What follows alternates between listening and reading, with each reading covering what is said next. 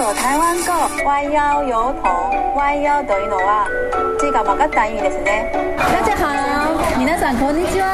ハリーゴゴです。お久しぶりです。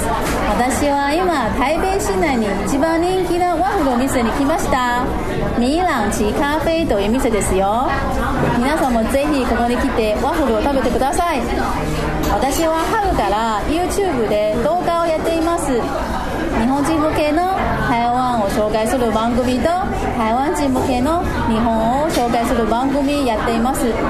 ハーリー京子台湾島と京子カフェというタイトルです。皆さんぜひ見てください。请大家收看我的频道。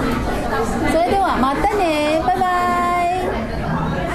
台湾のハーリーブームの火付け役となったのがこのハーリー京子ちゃんです。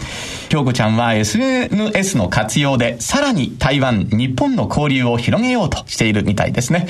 京子ちゃんこれからも期待しております。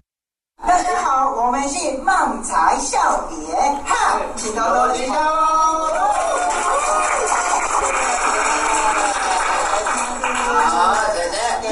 我住台湾两年了，好想搬家哦。是啊，不过外国人要租房子真的很难哦。啊，对呢，啊，那我们来练习一下吧。好了好了，嗯好，你好，欢迎光临韩国不动产，你有多少预算？嗯，越便宜越好。哦，果然是没有。この番組でも追っかけをしております吉本の台湾住みます芸人漫才ボンボンのお二人です中国語で漫才が受けるようにまでなったということなんですよ市村さん。すごいと思います。偉いと思います、大変な努力だと思うんですけれどもね。よっぽど苦労したんだね。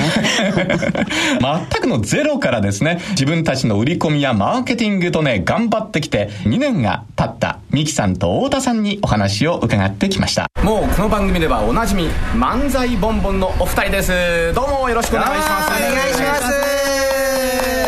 いやミキさんと太田さんなんですがね。はい。え何ですか？切れ味が増しました。いや、本当ですか？またまた、そうなんですよ。いやいや 自分で言うことじゃない。いや違った意味で鳥肌が立ちました それいい意味でって捉えていいんですよね。もちろんです。ありがとうございます。はい、1年の間にやはり相当腕を上げられたようですね。いや確かに結構1年間でいろんな仕事はさせていただいたんで、はい。はい、あの YouTube の映像なんかも私拝見しましたがかなり受けてましたね。いや嬉しいです。いやありがとうございます。受けてるどこだけ編集ですからね。悪いこと言わなくていい。いやらしいですね。はい。やいやそんなことありませんけれどもね、えーどうですか？最近のあの状況なんかもちょっと教えていただきたいんですが。はい。ヘイソンっていう、まあ、台湾でそういう有名な飲料の会社があるんですけど飲み物の会社。が、はい。そこの CM にちょっとだけ出させていただいたりしてます。はい。それはもう台湾では超有名な C&C のうわね。そうです。そうです。CM ということですよね。そうですね。はい。はい、有名なはい実は私もですね、はい。その CM 拝見したんですが、はい。あの CM 確か渡辺直美さんの CM だったと思うんですよそうなんですよ。太田さん。そうです。もうね同じ会社なんで、ええ。バーターバーターではい。出させていただいて、そうなんですか、はいそんな渡辺直美さんのですね、はい。渡辺直美展がはい。現在開催中ということですねこちら台湾で、えー、いや知ってるでしょう。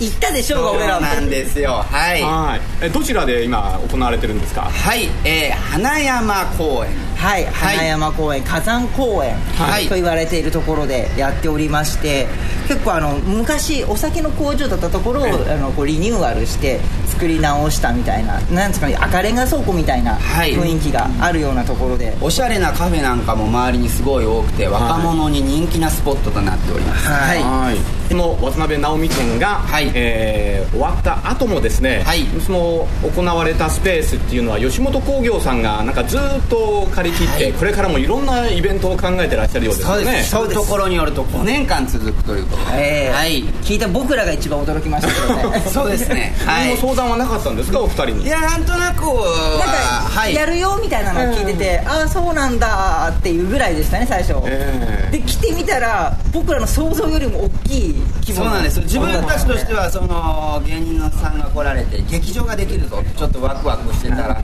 なんていうかその展示会となったらこれは僕たちどうにもできねえぞという。けどこれから何かねまた。はい、ゆっくり。なんかはい。本当に5年っていう長い期間があるのでね。そこで僕らもいろんなことをさせてもらえたらなと思ってます。はい。漫才ボンボンオンステージみたいな感じで。いやー。おーやりたいです。やりたいです。はい。はいぜひ頑張ってください。ありがとうございます。どうも今回もありがとうございました。ありがとうございました。嗯，越便宜越好。哦，我呢是没有钱的人。那这间的房子的又细刚西服，你可以吗？21世紀の台湾と日本。台湾のブラボーを訪ねて今回漫才ボンボンのお二人とお会いしたのはすっかり観光名所にもなりました台北市内の火山1914分層園区です。ここは日本統治時代の酒工場の跡地を再利用しておりまして、アートを中心にした文化商業空間。7月31日まではですね、今台湾でも人気沸騰中の女性芸人、渡辺直美展も開催されております。現在台湾ではこの文に作ると書いて文層とつく場所が多くなってきているように思うんですけれども、志村さん、この文層っていうのはどういうふうな意味合いがあるんでしょうね？多分文はねこれ文化だと思いますよはははは。日本語でも省略しますよね、ええそれでこういう表現をしてると思うんですけどももともとその独自の文化を発展させようっていう意気込みが台湾の方って多く持ってらっしゃるので、ええ。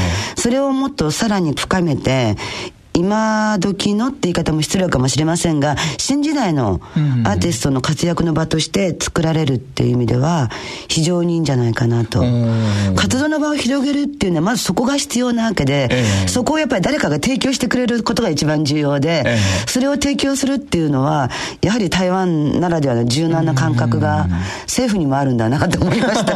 羨ましいですね。新しいものをもうね、生み出していくという、そういうまあ、支援があるということなんですね。そうですね。で、それをまたやっぱり表現する場がないと、ええ生み出すだけで終わっちゃうんで、その場を提供するっていう、そこまでのケアが、台湾ってやっぱすごいですよね。うん。羨ましいですね そうですね。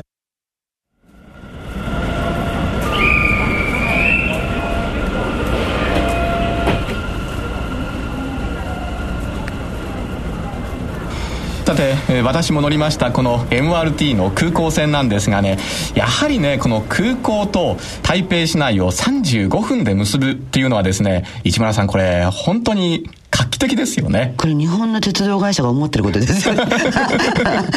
成田、成田、東京間みたいなことですよねはい。これによりましてね、松山を選ぶのか、東園を選ぶのか、両方どっちでもいいなっていうような感じになりますよね。確かにそれはありますよね。選択肢を増やすってことですよね。そうなんですね。うんそしてですね、エアポート線、いわゆる空港線の途中の駅なんですが、はいプーロンホテル東園エアポートアクセス MRT A8 というホテルも開業しておりまして、こちら MRT の駅と直結しているというね、大変あのアクセスがいいホテルができていましてね。なるほど。はい。しかもこのホテルには温泉もありまして、ゆったりと空の疲れなんかをですね、癒すこともできるということなんですね。スタッフの話では、本当に上質の温泉で、まるで美容液に入っているようだったと、このように言っておりまして、とにかく最高だったようです。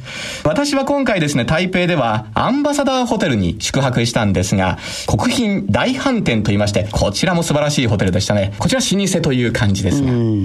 うん中山通り。チョンサンベルーですよね。ゴッピンホテルっていうと大体みんなが、隣がリージェントとかがあるはずなんで、ええあの通りホテル沿いじゃないですか、ホテル街みたいな。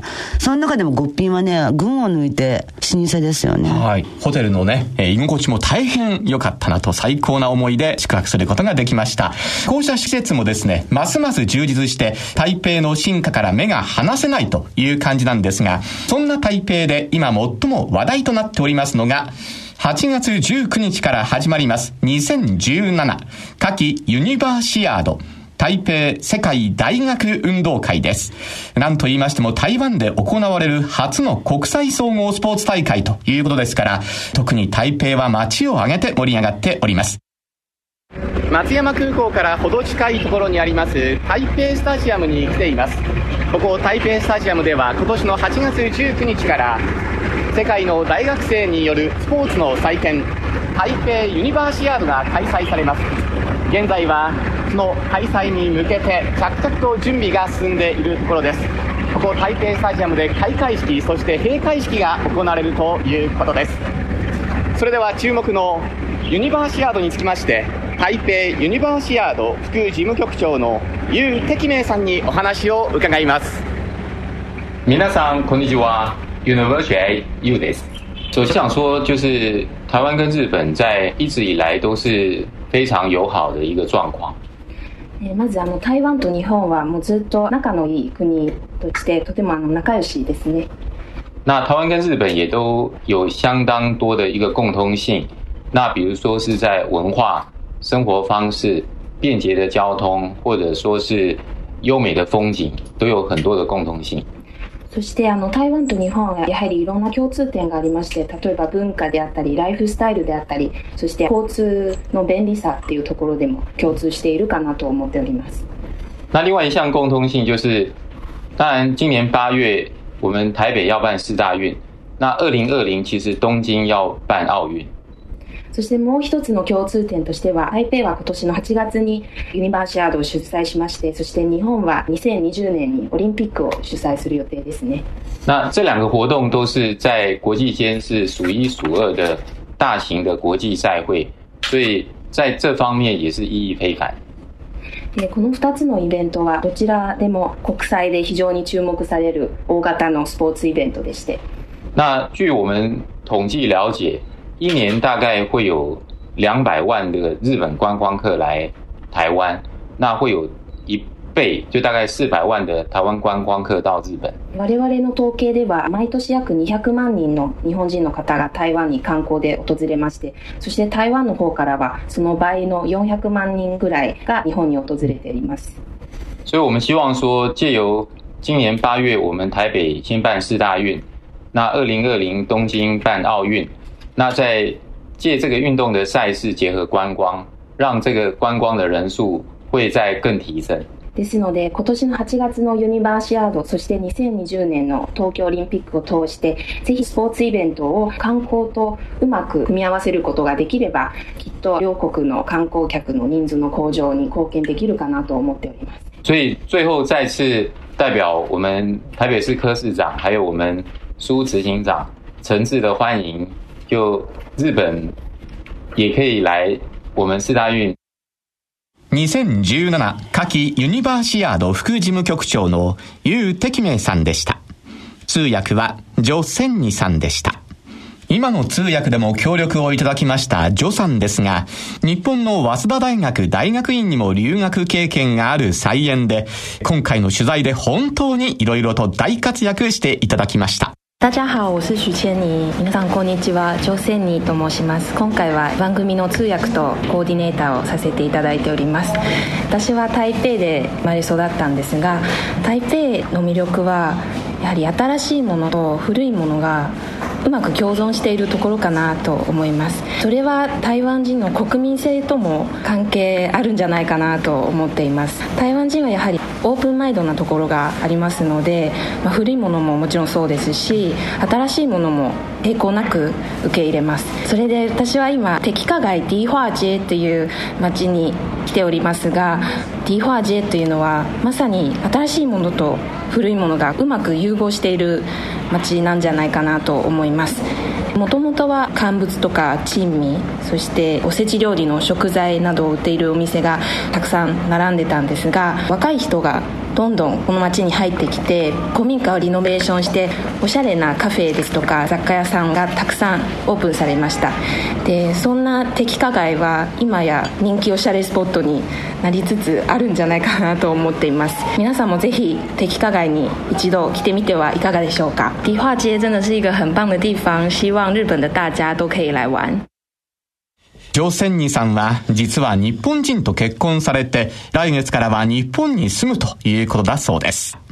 ジョさん本当におめでとうございます。おめでとうございます。ところで市村さん、台湾は学術の分野でも世界をリードする方々がたくさんいらっしゃいますね。そうですね。李エンテツさんみたいにノーベル賞を取られた方がいたりとか、はい、あと WHO でしたっけ？公衆衛生とかを研究されてる第一人者の方も多かったですよね。うそうですね、えー、そしてですね、はい、今ノーベル賞が期待されている台湾人と言われている方がですね、日本にいらっしゃるんですね。それはなかなかすごいことですね。はい。東北大学多元物質科学研究所教授の蔡安宝さんです。蔡さんのご専門は準結晶で、第3の固体物質と言われている物質のことです。この研究分野で蔡さんは高く評価されておりまして、2014年には日本の紫綬褒章も受賞されています。私台湾では今台北科技大学っていうものでそこの先生が日本留学帰りの先生でしたので保線を卒業して23年勤めたんですけどもその会社はですね当時日本の本体験と技術提携研修っていうチャンスをいただいて日本に来たんですよね事前に。それ見て勉強するのはいいのかな。会社に入りますと同じ学校出身の先輩ってたくさんいらっしゃいます。そうすると自分が10年後20年後30年後でどういうふうになっていくのかも見えてしまうしまってんですよね。それでちょっと違う。人生歩んでみたいということで日本留学に来たわけなんですよ。私学生の得意留学って言っても理工系少ないですよね。お医者さんとか。昔に比べたら科学分野の保留も進んできてますけどももっと充実しないといけないっていうのはあるかと思います。大学の先生当時の交流っていうのは活発にやってますね。多分これから日本側でも大学でこういう学生を海外に短期的に留学させるというプログラムと、まあ、台湾も同じような最近それ作ってるんですよね。長期的に考えますとかなり活発になってくると思います。でそのもう一つ大きな理由っていうのはここ十数日ってねやっぱ日本ノーベル賞受賞者がかなりたくさんが出てましてそうするとですねやっぱりその学生にとって一つの憧れっていうのは日本に留学するのも欧米行かなくてもそういう機会もあるのかなって思ってて特に科学技術分野の交流はこの先は着々進んでいくんじゃないかなと思いますけども。私ここ30年日本にいて思ったことはこれほど日本と台湾はこんなに親密な関係仲いいっていうのはかつて私多分なかったと思いますね。草のねあらゆる意味で文化とか何回も日本に観光に来るっていうのは多いんですよね多分それが私自治在も感じたのは昔学生の時に比べたら台湾の人っても大事にされるっていうのはお互いに多分ね気持ちを大事にしてるのはこれ以上ないと思うもうこれでどうやって続けるのか私それが一番大事だと思いますけどね東北大学多元物質科学研究所教授の蔡安宝さんでした。さて、市村さん、先ほどのユニバーシアードも含めまして、若い人たちの交流もますます盛んになりそうですね。若い人たちの交流が増えないと、えー、やっぱり国と国が発展しませんよね。確かにそうですね。そういう意味ではいい機会を作ってるっていう感じがしますね。はい。そんな中、昨年9月には、台湾と日本の老学校に通う高校生たちの交流が行われました。台北市立軽装学校で校長の楊修正さん、生徒の蔡影君、そして旧育女さんにお話を伺いました。通訳は連金喜さんです。皆さん、こんにちは。校長の楊修正です。我们哎，为了让学生有更多的那个机会，可以参与那个国际相关的事务，那我们学校呢就跟广岛南特别资源学校之间就是有签订姐妹校的合作契约。那另外一个呢，我们跟东京都厅透过东洋美术专科学校，嗯，有东京都厅地区的四所荣校，跟我们学校之间也有做交流。那最新的就是，呃，茨城县的道部有跟我们学校，呃，来做过参访。那还有一个是，就是竹坡大学的荣校。他们也有跟我们学校之间做视讯交流，他们也曾来我们学校参访过。那我没有学生去过日本，学生去交流。那我诶认为，就是透过两国间的交流，可以促进不同文化间的了解。那这个了解是有助于我们学生可以拓展出他们的想法，他们可以了解说啊，用不同语言。或者是手语有不同的，然后他们可以了解到其他国家的文化，呃，其他。 他国家一样是农生，他们是怎么过生活的？これまで香港は日本のろう学校と何回もあの交流してきましてで日本のろう学校には筑波大学の 特別支援学校とか4つの農学校交流やってきましてで私の考えでは交流を通じて学生たちは違う文化を理解してあと台湾の手話と日本の手話もちょっと差異がありましてそれを理解して自分の視野を開いていくのがとても素晴らしいと思います。一二三日本朋友期待再看到你们欢迎来到台湾玩さあ一方交流をした茨城県の生徒たちの様子を茨城県教育庁学校教育部特別支援教育課主任指導主事の友部道夫さんにお電話で伺っています。友部さん、どうぞ今日はよろしくお願いいたします。よろしくお願いいたします。早速なんですが、台湾と日本のですね、老学校同士の交流が行われたということなんですが、はい、こういったことというのはどういった意味合いがあるんでしょうか？障害のある子どもたちにとって自らの可能性を伸ばして自立と社会参加を目指すのが特別支援教育なんですけれども、まあ、そういった意味でもいろいろな国の人々との交流やさまざまな文化とか芸術に触れて実際に体験できる機会を得ることは本当に有意義なことであると考えています、まあ、今回のこの機会もですね非常に子どもたちにとっては有効な機会だったかなというふうに考えております。実際にそちらに皆さん行って交流されたわけなんですが、えー、台湾での様子というのはどんな感じだったですか？学校訪問した時にはですね校舎も立派ですしとても整った教育環境かなという印象を受けました。お互いの学校紹介であるとか実際じゃの高等部で授業を体験することなどもしたんですけれども、まあ、初めはこちらの生徒もとても緊張していましたけれども台湾語あるいは日本語言葉違いますけれども、はい、少しずつ手話や筆談とか身振りなどを使ってですね少しずつコミュニケーションを取ることで自然に子どもたち同士打ち解けていったんですね。機会に恵まれれば有意義だと思います。はい。今日はどうもありがとうございました。ありがとうございました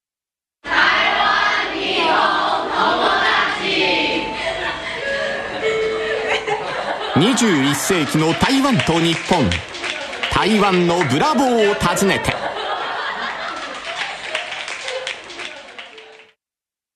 さて、クールジャパンと言いまして、日本の文化を台湾をはじめ、アジアに広げていこうという動きがあるんですが、この方がその起爆剤になるかもしれないですね。渡辺直美さんです。現在、台湾では渡辺直美展も開催中、そして台湾の老舗の飲料メーカーの CM にも起用されて、注目度上昇中です。渡辺直美です。7月クールで TBS22 時火曜日、カンナさんというドラマをやります。なんとその主演をさせていただけることになりました。ただいまその撮影真っ只中でございまして、暑い中大変なんですけども頑張っております。やっぱり台湾はご飯が美味しいっていうのはもうすごい有名なことですしあとも人がすごいね優しくて温かいっていうのも皆さんご存知だと思うんですけどまだまだねまだまだ伝わってないんです。このね番組もずっと17年やられると聞いて台湾の魅力をずっとね伝えているにもかかわらず台湾ってどういうとこなのとか台湾ってえご飯って美味しいのとかいまだにやっぱ私に聞いてくる方がたくさんいるのでこれはねもっともっと魅力を伝えていかなきゃいけないなと思いまして、まあ、ここ45年ぐらい台湾のお仕事をさせていただいてますね。でもここ12年かな。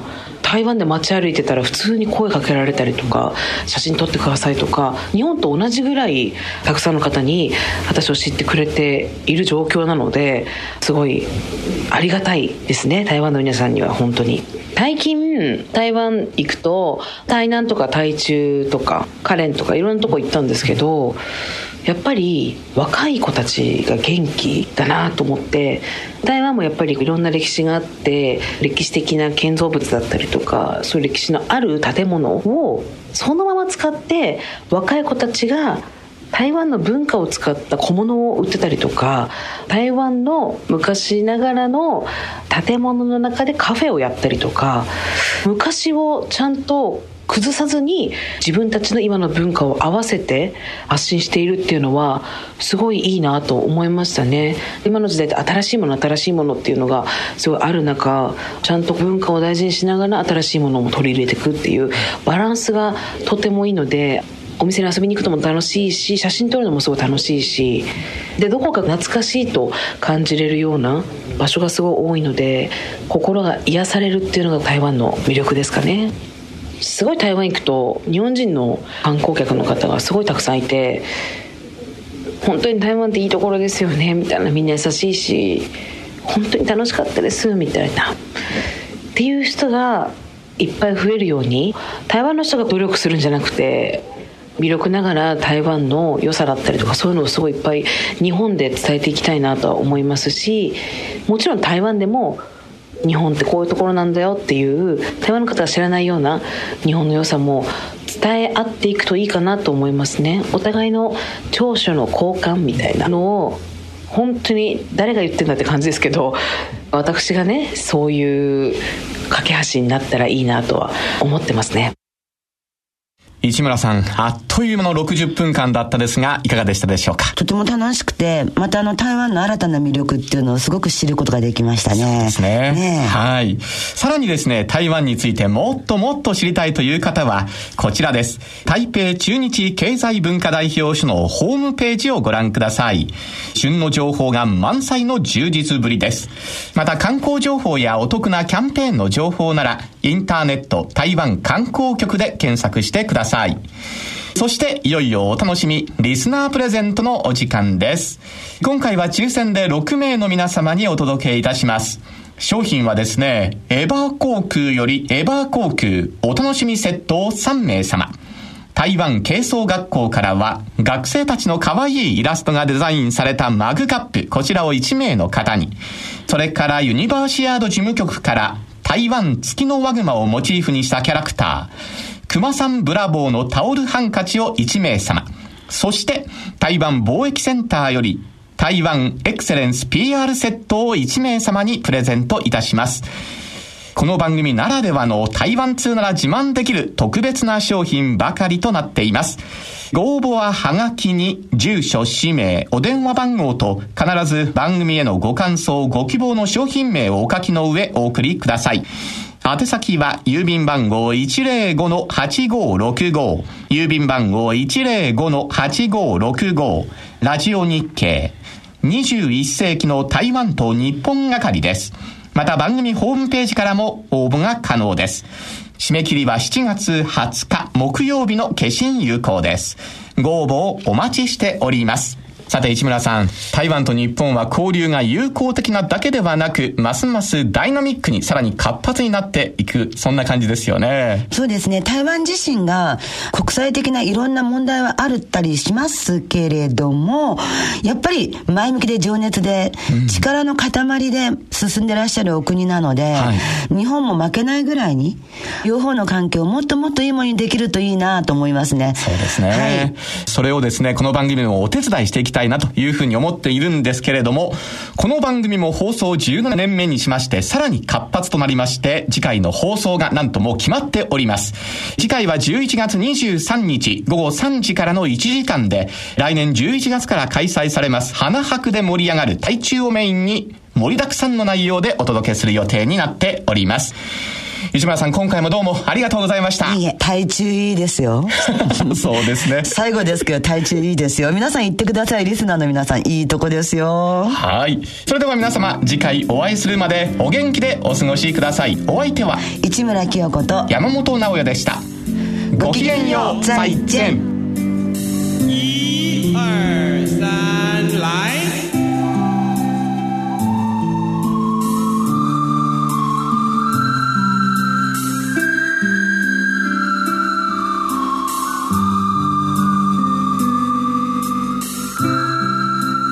番組は台北中日経済文化代表所公益財団法人日本台湾交流協会台湾観光局の講演エバー航空と RTI 中央広範電台の協力でお送りいたしました。